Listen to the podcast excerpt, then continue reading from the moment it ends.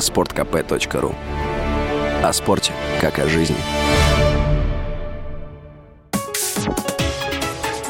Политика на Радио КП.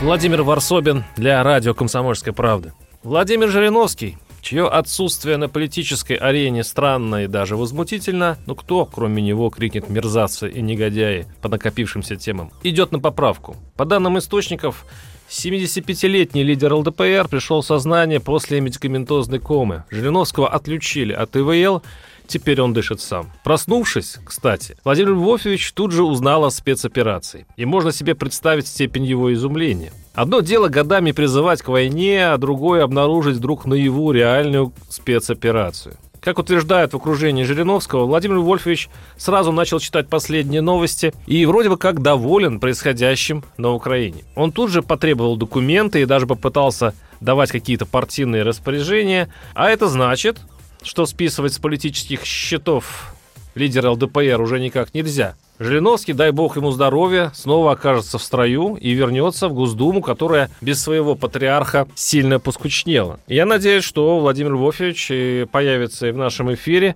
в нашем с ним спарринге. Я этого с нетерпением жду. А теперь поговорим об экономике. Вот где пока нет законодательных ограничений, кризис пока можно называть кризисом, а проблемы проблемами. Снова упомяну лидера новых людей в Госдуме Нечаева, который, впрочем, сейчас выступает не как политик, а крупный бизнесмен. Он дал комментарий радио КП и заметьте, с какой болью он говорит о наших надеждах на импортзамещение. Он все время призывает не заниматься шапка закидательством.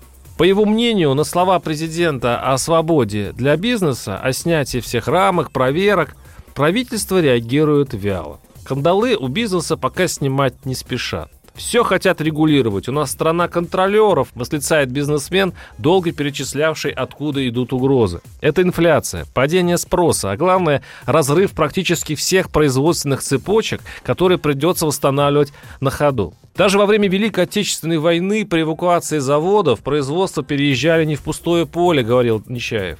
За два года велась подготовка к войне, и в Сибири уже был готов фундамент и даже целые цеха. А сейчас приходится перестраиваться на ходу.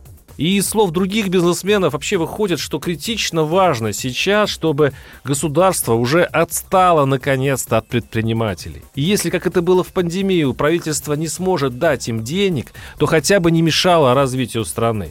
Но, похоже, Костная бюрократическая система контролеров, царящая в стране, будет сопротивляться. Чем меньше денег остается в России, тем ожесточенная борьба будет за них. И средний, а тем более мелкий бизнес, может снова оказаться в проигрыше. У них нет возможности активно работать локтями. Это хорошо умеют делать российские чиновники.